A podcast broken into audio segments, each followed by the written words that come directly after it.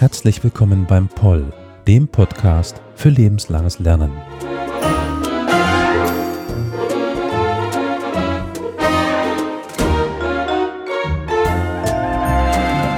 Heute geht es um Kleidung. Aber bevor wir dazu kommen, möchte ich ganz herzlich die heutige Expertin willkommen heißen. Herzlich willkommen, Dr. Jochen Gutglück. Guten Tag. Sie sind heute hier unter anderem, weil Sie einen Kurs bei uns im Zell halten für die GasthörerInnen.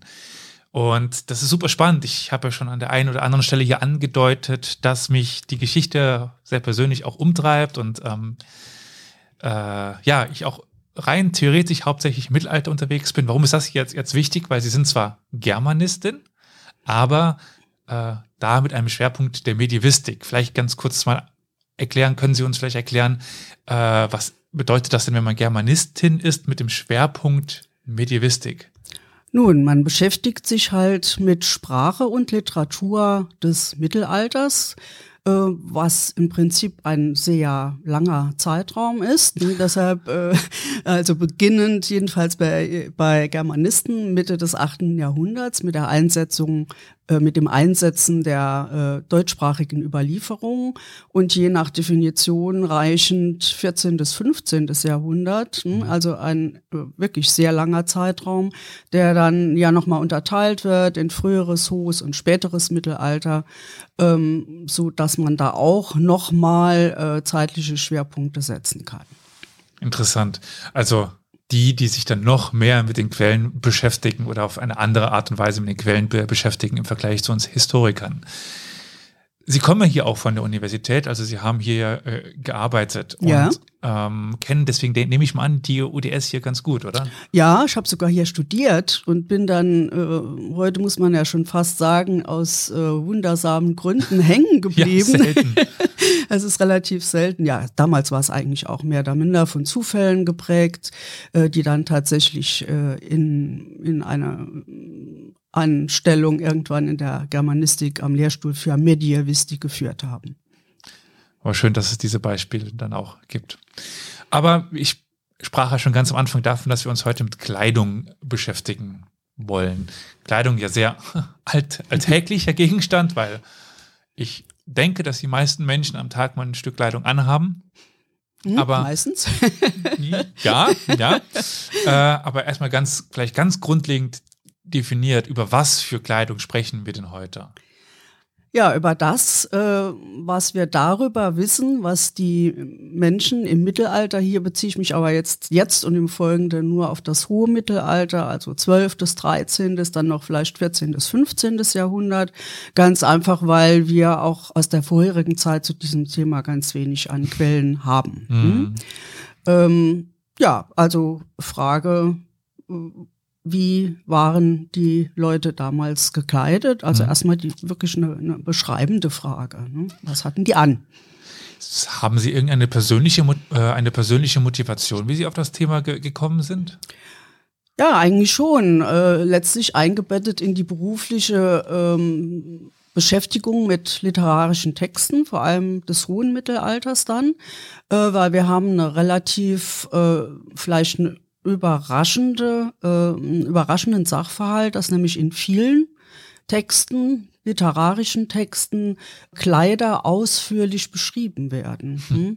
Also äh, Kleider von Einzelnen, Kleider von Gruppen und das zum Teil in einer äh, Ausführlichkeit, äh, die uns überrascht. Mhm. Vielleicht am Anfang sogar ein bisschen irritiert, weil man dann in einer Handlung, die eigentlich ganz anders läuft, ähm, die vielleicht sehr lebhaft ist und wo es um Aventüren geht, um Ritter, äh, um Kämpfe und äh, Machtkämpfe und reale Kämpfe, plötzlich, mehr oder minder plötzlich dann eine Szene äh, kommt, in der dann äh, über mehrere Seiten hin die Kleidung einer Dame beschrieben wird. Ich hätte jetzt irgendwie so das also in meinem Kopf kam irgendwie die Vogue des Mittelalters. Irgendwie ist halt so eine Modezeitschrift auch in einer anderen Geschichte drin. Ja, ja äh, in, gewisser Weise kann man, und das ist eben das Spannende daran, kann man auch aus diesen Kleiderbeschreibungen sehr viel erfahren. Mhm. Hm? Nicht nur über Realia, sondern äh, eben auch, und das sollte eigentlich noch das Wichtigere sein, was sagt uns die jeweilige Kleidung oder das, was wir überhaupt wissen können über äh, eine bestimmte Gesellschaftsschicht, hm, über deren Haltungen, äh, über deren ja, Alltäglichkeiten oder eben Nicht-Alltäglichkeiten hm, äh, und die Mentalitäten, die sich dahinter verbergen. Ähm, ja, also in diesem Sinne kann man hm. diese und andere Quellen sehr gut nutzen. Jetzt sprechen Sie von diese und andere Quellen. Mhm. Bevor wir tatsächlich mal so ein bisschen darauf eingehen, was die denn jetzt für Kleidung trugen, weil ich denke, das interessiert die meisten. Aber ich tut mir leid, erstmal noch mhm. aus der Sicht eines Historikers immer die wichtigste Frage. Ich gehe manchen Leuten vielleicht damit ein bisschen auf die Nerven, aber Quellen, Quellen, Quellen. Also, welche, welche, Quellen gibt es denn jetzt ähm, abseits der Text vielleicht? Den, ja, die hatten wir schon. Äh, die also es gibt eigentlich drei große Gruppen, mhm. ähm, die man auch unbedingt immer zusammen denken oder betrachten sollte. Ähm, das erste sind Funde, Realien, äh, wobei man gleich sagen muss, komplette Kleidungsstücke, die so richtig schön anschaulich sind, von denen haben wir herzlich wenige. Hm? Ja. Äh, liegt darin, dass sich natürlich Textilien äh, am schnellsten zersetzen. Hm? Äh, die mittelalterliche Gesellschaft im Grunde auch sicherlich eine nachhaltige war. Die haben erstmal alles benutzt, bis es auseinandergefallen ist. Äh, und wir wissen auch von bestimmten archäologischen Funden, dass dann durchaus äh, Textilien äh, am Ende in der Latrine gelandet sind. Ähm, aber immerhin für uns sehr wichtig, daraus kann man dann lesen, oder erfahren, welche Stoffe denn eigentlich in dieser Zeit genutzt worden sind. Hm. Ähm, ja, warum hat man dann welche erhalten? Äh, eigentlich immer nur dann, wenn ein besonderes Interesse vorlag. Äh, das ist einerseits etwa bei Herrschern der Fall. Ne? Das ist mir auch jetzt direkt in den Sinn gekommen, ja. wo könnten wir was haben bei irgendwelchen Herrschaftsgewändern, die dann nicht so arg strapaziert worden sind mhm. oder aufbewahrt worden sind mhm. und so weiter. Jetzt nicht das Bauerngewand, sondern eher die Herrscher, ja? Ja, genau. Ne? Da gibt's also einige Beispiele dafür, zum Beispiel das Krönungsornat ähm, der Könige und Kaiser des Heiligen Römischen Reiches. Da haben wir also tatsächlich äh, einige Kleidungsstücke, die auch zueinander gehört haben, die vom 13. bis zum 18. Jahrhundert äh, bei den verschiedenen Krönungen immer wieder zum Einsatz kamen. 37 oder 39 sind's. Hm? Also man kann sagen, äh, die Stücke haben lange gehalten. Man darf davon ausgehen, dass auch manchmal geflickt wurden, beziehungsweise kann man es nachweisen, äh, dass sie auch manchmal geflickt oder ergänzt wurden. Aber im Großen und Ganzen sind sie uns tatsächlich überliefert äh, und bilden damit natürlich eine ähm, ganz tolle äh, Anschauungsquelle, mhm. äh, ohne die man ja ein Stück ärmer wäre, mhm. äh, was seine Kenntnisse anlangt. Hm? Und von diesem, von diesem äh, Kaliber gibt's also mehrere äh, Textilien und dann ist noch eine andere ähm, Situation, die dann dazu führt, dass äh, Kleider erhalten sind, wenn zum Beispiel äh, ein Gewand als Reliquie eines Heiligen oder einer Heiligen äh, anerkannt worden ist, was manchmal sehr früh geschah, äh, mit dem Ableben teilweise schon. Ähm, einer Person, also die dann eben heilig äh, wurde und dann wurde so ein Gewand auch schon mal konserviert. Hm? Daran habe ich jetzt gar nicht gedacht. Ich mhm. dachte kurzfristig irgendwie in speziellen Gräbern oder sowas, aber jetzt an die Heiligen habe ich gar nicht gedacht. Ja gut, das ist ja dann auch ein Grab. Ne? Da wird ja das Grab verehrt und die Person hat das Gewand noch an, ähm, sagt man. oder die wurde in gewisser Weise dann halt eben in einem Schrein oder dergleichen äh, drapiert, mhm. aufbewahrt. Das ist halt auch noch eine, eine Quelle, die man nutzen kann. Hm? Also eben textliche Quellen Mhm. Als Germanistin natürlich irgendwie naheliegend, dann äh, die Funde. Mhm. Äh, gibt aber bestimmt noch weitere Quellen, wo man sich äh, was anschauen könnte, oder? Ja, also es gibt jede Menge verschiedenster bildlicher Quellen, Stimmt, ja. die wir haben. Hm? Das heißt also, man kann sagen, in der gesamten äh, Überlieferung, ob das jetzt religiöse Texte sind oder profane Texte, mhm. äh, finden sich immer wieder Illustrationen, die entweder auf den Text selbst rekurrieren oder auch unabhängig davon existieren können, ähm, die uns dann tatsächlich Personen äh, präsentieren, die halt in einer bestimmten Weise auftreten oder dargestellt sind, was aber nicht heißt, dass das Porträts sind. Ne? Ja, die schöne Frage. Sa ja. Sahen die wirklich so aus? nee, also das kann man glatt mit Nein äh, beantworten, dass also dass Menschen im Porträt aufgenommen wurden oder dargestellt wurden, das gehört einer viel späteren Zeit an. Hm? Hm. Also das sind äh, eigentlich topische Darstellungen. Hm? Und es ist natürlich auch immer ganz wichtig, wie nah, äh, zeitlich nah etwa die Illustration einer Handschrift an deren Abfassungszeitraum liegt. Ne? Wenn dann 200 Jahre später ein, ein Text, ein literarischer Text nochmal abgeschrieben worden ist, ähm, dann hat sich derjenige, der das dann illustriert hat, vielleicht einfach nur vorgestellt, mehr oder weniger gut vorgestellt, mhm. auch nach Vorlagen, wie denn damals äh, eine bestimmte Bevölkerungsgruppe ausgesehen haben könnte. Hm? Gleichwohl äh, wird es, wenn man das in der Masse zusammennimmt, äh, immer so sein, dass man sagen muss, da ist doch ein, ein, ein dicker Kern drin. Hm? Also ich kenne es in meinem Kontext. Äh, ich beschäftige mich mit Mongolen unter anderem. Mhm. Und da ist natürlich Marco Polo zum Beispiel mhm. interessant. Und der hat auch eine Bilderhandschrift. Und mhm. da sind halt die ganzen Menschen aus Asien halt europäisch dargestellt. Mhm. Da könnte man wahrscheinlich dann wunderbar draus lesen, wie ungefähr die Mode damals in Europa war. Aber mhm. nicht, wie sie in, in Asien war. Weil das mhm. wird dann nur im Text beschrieben, nicht in den Bildern. Ja, genau. Ja, was wir noch haben, äh, halt andere Formen der bildlichen Darstellung, also etwa Fresken. Stimmt, hm? ja. Ja, also es gibt da so ein paar prominente Beispiele, etwa Runkelstein, das liegt in Südtirol, da ist so ein Freskenzyklus aus dem 14. Jahrhundert, der ist auch noch sehr gut erhalten. Äh, da sehen wir also auch äh, halt eben die Darstellung in dieser Form. Mhm. Hm? Äh, oder halt eben auch in der bildenden Kunst, denken Sie an Skulpturen, die etwa Kathedralen schmücken mhm. etc. Hm? Also da äh, kann man auch äh, ja, gute Eindrücke gewinnen.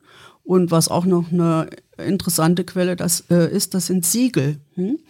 Also die Art und Weise, wie sich eine Person, die eben äh, ein Siegel handhabte oder äh, es für ihre, ihre Geschäfte sozusagen nutzt oder nutzen ließ, wie die sich stilisieren ließ. Mhm. Da kann man auch was draus ziehen. Jetzt schweben mir gerade zwei Fragen im Kopf. Bin mhm. mir gerade nicht sicher, welche ich zuerst stellen will, muss mich jetzt entscheiden und denke, ich stelle mich, stelle mir die Frage nach dem Material, weil wir jetzt gerade über ähm, ganz am Anfang der Quellen über mhm. die Funde gesprochen mhm. haben. Hatten Sie auch schon ge gesagt, man kann über das Material Aussagen tätigen. Also die hatten wahrscheinlich kein Polyester, darf ich jetzt mal so äh, einfach mal die Behauptung in den Raum stellen. Ja, das kann man sofort mit Ja beantworten. also unproblematisch. Äh, bevor wir dann quasi da, dazu kommen, wie es aussieht, mhm. äh, was war denn die Grundlage der Kleidung? Also was war denn das, das Material? Ja, also äh, auch da wieder ganz Verschiedenes. Ne? Wir haben also äh, pflanzliche Fasern, die verarbeitet worden sind, ne? Hanf zum Beispiel, ja. ne? andere pflanzliche Produkte, Baumwolle, die wurden dann importiert. Wir haben äh, tierische Erzeugnisse, Wolle in allererster Linie, ne? die ja vor Ort A gewonnen und B äh, verarbeitet werden konnte ähm, und auch mit Sicherheit von ganz, ganz vielen Menschen verarbeitet werden konnte in, in, in etwas rauerer Form, aber auch in ganz feiner Form, also fein gesponnene Wolle. Ähm, dann natürlich auch Pelze, hm, äh, die dann eben auch Wärme gebracht haben, als, etwa als Innenfutter für Mäntel, klar, aber auch als Zierde. Hm. Der Zobel zum Beispiel, fällt mir da ein. Ja, oder Hermelin, Hermelin ne, ja. ist auch äh, gerade bei Königsgewändern ein beliebtes mhm. äh, Pelzstück gewesen. Ja. Jetzt, das brennt ja, denke ich, den meisten ZuhörerInnen äh, eher die Frage, wie sah das denn jetzt aus? Und ich denke, weil das ist ja hier auch ein bisschen ja, Werbung mhm. für den, den, Kurs von, von Ihnen, der sicherlich sehr interessant ist. Ähm, aber deswegen will ich vielleicht gar nicht so weit vor, vorweggreifen. Aber Sie sagten, Sie sprechen das 13. bis 14. Jahrhundert, mhm. so schwerpunktmäßig vielleicht hier so ähm, einfach zwei, drei Beispiele von Moden für Männer und Frauen. Da gab es ja wahrscheinlich Unterschiede, stelle ich mhm. jetzt auch mal so in den Raum rein, aber so ein paar Beispiele einfach für typische Mode des 13., 14. Jahrhunderts. Mhm. Ja, also man muss zunächst sagen, dass äh, ganz vieles, was äh, den Bereich Mode anlangt, Kleidung anlangt, aus Frankreich kam. Hm? Ja, ja äh, wie, wie später auch. Ja. Wie später auch, immer mal wieder, wie heute immer noch, ne? gerade mal wieder, ja, eigentlich standardmäßig fast. Ne? Aber das war damals wirklich ganz intensiv.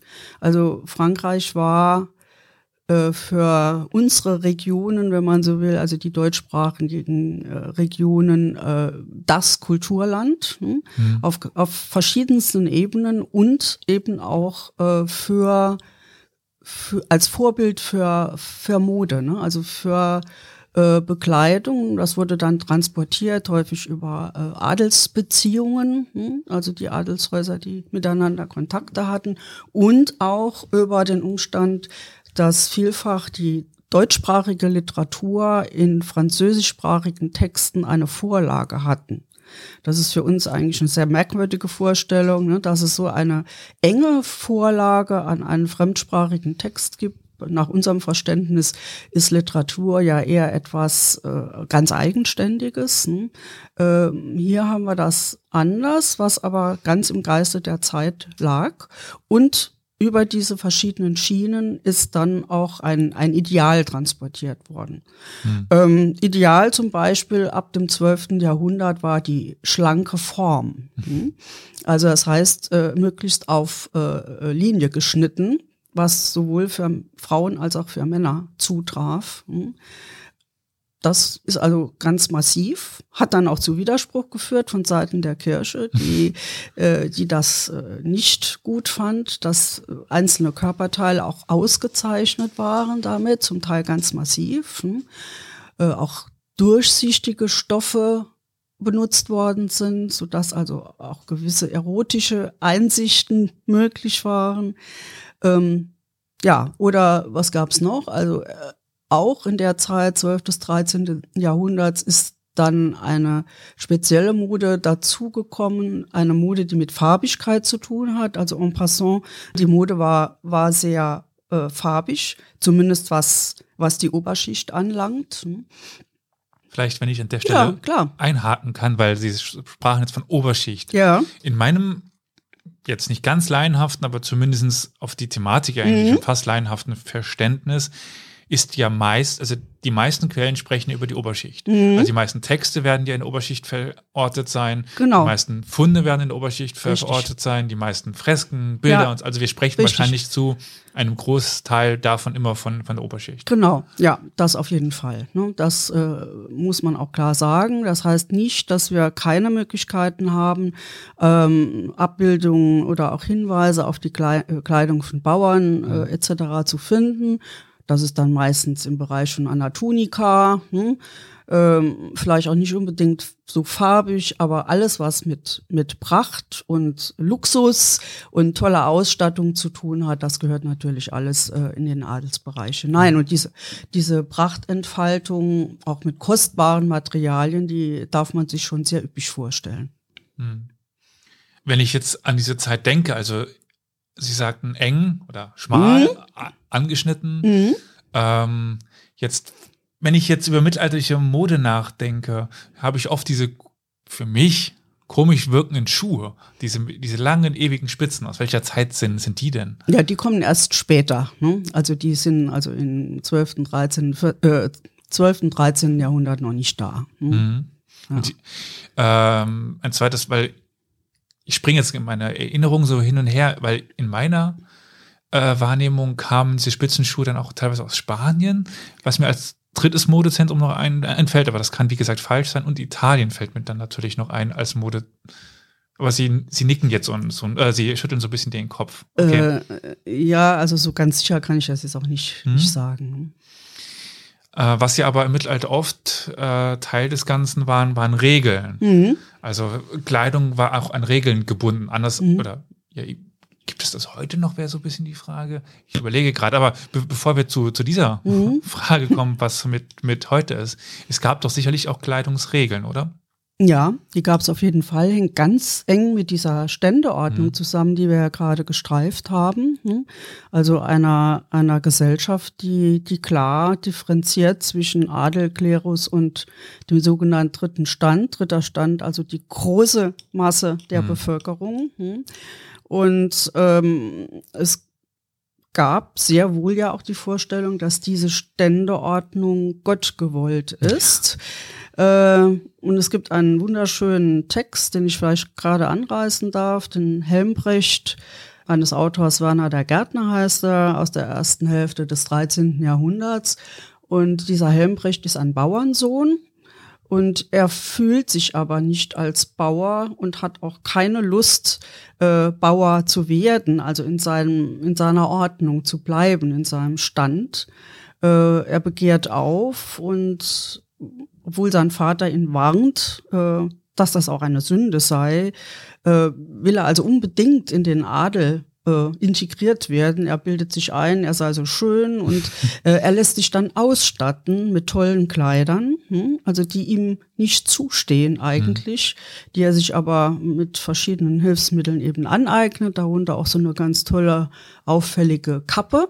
Ja, und er zieht das dann durch, trotz der vielen Warnungen, die ihm immer wieder von seinem Vater entgegentreten, aber er scheitert total. Ne? Also er, er wird das, was man einen Raubritter nennt, eigentlich, er wird zum Verbrecher, er muss scheitern, weil er eben nicht die Möglichkeit hat, von unten in diesen Stand hineinzukommen. Und er wird dann am Ende von denen, die er halt äh, äh, denen er halt geschadet hat, den anderen Bauern etc. umgebracht. ne? Und die Haltung äh, der Geschichte ist ganz klar, es ist eine, äh, eine Erzählung, die pro äh, bestehende Ständeordnung äh, ist. ne?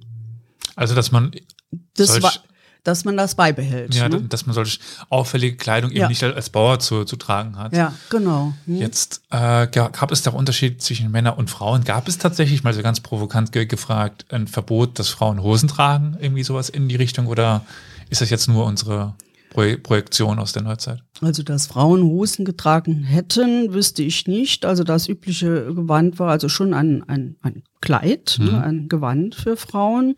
Äh, also neben dieser schmalen Linie gab es natürlich auch noch welche, die, die ein bisschen weiter waren, die einfach zusammengehalten wurden mit einem Gürtel, mit denen man sich dann auch besser bewegen konnte. Ähm, nee, aber was es halt gab, das sind namentlich dann von der Kirche äh, Einwände, die eben auf diese, auf dieses falsche Benehmen Bezug nehmen äh, und dann auch teilweise mit, mit, äh, ja, mit Strafen einhergehen. Hm? Und noch eine Frage, die mir vorher schon äh, im Kopf rumgeschwoben ist, äh, das war nämlich diese, welche Fragen kann man an die Quellen stellen? Aber das hatten wir jetzt heute schon so ein bisschen im Laufe unseres äh, Gesprächs beantwortet. Also was bringt uns denn das mit den mittelalterlichen äh, Kleidungen zu uns zu, zu beschäftigen? Weil ganz viele haben sie jetzt schon angesprochen. Die Gesellschaftsschichten besser zu verstehen, Regeln zu verstehen, ähm, Selbstverständnis zu zu, zu sehen. Also eben, wenn sich ein Adliger kleidet, wie er sich kleidet, hat, hat das mit seinem Selbstverständnis als Adeliger zu, zu tun, wenn ich sie das richtig verstanden habe. Also jetzt rein über die, die Beschäftigung mit der Sache bringen uns oder bringt uns die, die Beschäftigung mit Kleidung noch mehr für das Ver- Verständnis der damaligen Zeit, oder? Gut, was man dann ähm, auch noch so nebenher besser verstehen kann, sind zum Beispiel die verschiedenen Berufe, die Ja. sich ausbilden. hm, Also auch in einer extremen Spezialisierung, was dann eben die Herstellung äh, und Verarbeitung vor allem von, von kostbaren äh, Stoffen betrifft. hm. Äh, oder auch was die Handelsbeziehungen betrifft. Ne? Man lernt zum Beispiel, aus welchen Ländern bestimmte Stoffe importiert werden. hm.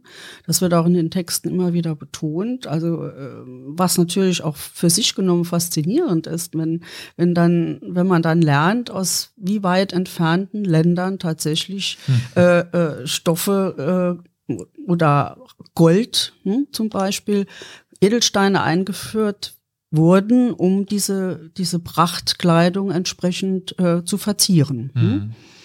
Herstellungsprozesse, ne? wie wurde das dann verarbeitet? Also das sind auch noch äh, vielleicht kleinere Fragen, die sich aber auch noch damit beantworten lassen. Aber nicht minder wichtige. Also sehr interessant. Also so Mhm. ein ach so profanes Stück Mhm. Wolle, Stück Stoff kann dann doch sehr viele Fragen beantworten. Ja. Immer, immer wie, äh, wieder schön so zu, zu sehen. Aber jetzt mal rein in den Raum die Frage zum Abschluss. Äh, jetzt gibt es irgendwas, was wir davon auch auf die heutige Zeit projizieren können für, für uns? Äh, sei es möglicherweise, wenn wir hier sagen, Mode kehrt, kehrt immer wieder, haben wir Mhm. denn vielleicht mittelalterliche Mode, die wieder aufgetaucht ist, die Sie so wahrgenommen haben? Also ich habe zum Beispiel aus dem 20. Jahrhundert äh, ein Kleid im Mi-Partie-Stil gefunden, was jetzt in New York in einem ähm, äh, im Getty Museum, glaube ich, Mhm. ausgestellt wird als besondere als besonderes Modestück für die Zeit. Ne? Aber das das ist ja sicherlich äh, eine, Einzelgeschichte. Dann gibt es natürlich ein enormes Interesse im äh, Zuge von äh, allen möglichen Mittelalterveranstaltungen, ne? wo die Leute danach äh, trachten, in ihrem Outfit möglichst nah an, an die mittelalterliche Kleidung ranzukommen. Äh, Denke ich, ist, äh, ist das nochmal ein bisschen präsenter. Hm? Ähm, was mir jetzt noch in diesen Tagen aufgefallen ist, äh, anlässlich der, der Krönung von Charles und Camilla, hm, äh, tatsächlich, äh, wie, wie die Tradition funktioniert, also etwa von, von Gewändern, die schon sehr alt sind hm, und die dann immer wieder bei einer Krönung neu verwendet wurden, respektive äh, nicht verwendet wurden. Ähm, und wie die halt eben auch ausgestattet sind, diese Gewänder, und wie sie auch äh, gepflegt werden und was als Symbol immer dahinter steht. Ja, also von daher gesehen haben wir, können wir da durchaus äh, äh, Dinge betrachten, die vergleichbar sind. Aber ich denke, wenn äh, Sie, liebe ZuhörerInnen, sich für den Kurs von Frau Jochen Gutglück interessieren, dann werden noch einige weitere Fragen beantwortet werden können, die wir heute gar nicht hier be besprochen haben. Aber vielleicht Das so als, ich. also, also ein bisschen Appetithäppchen. So noch ein paar Dinge, die, oder so zwei, drei Dinge, die Sie noch in dem Kurs äh, be besprechen werden, die wir hier noch nicht so angesprochen haben. Hm, Zunächst mal kann ich sagen, dass es doch sehr viel Bildmaterial gibt, ne? dass es also eine sehr anschauliche Angelegenheit werden Das kann, kann. jetzt ne? schlechter sein. Das kann, kann ich halt nur versprechen, immerhin. ne? Ähm, dann will ich auf jeden Fall ein paar Textausschnitte mit den äh, Teilnehmern äh, lesen. Im Original? Ein bisschen im Original, ein paar Stücke, aber ich werde die Texte immer weitergeben im Original mit der Übersetzung dazu und dann äh, gehen wir dann ganz schnell zur Übersetzung. aber einen Höreindruck, äh, den wird es auf jeden Fall geben. Hm? Spannend. Dann vielen, vielen Dank Ja, für die netten geschehen. und interessanten Einblicke hier.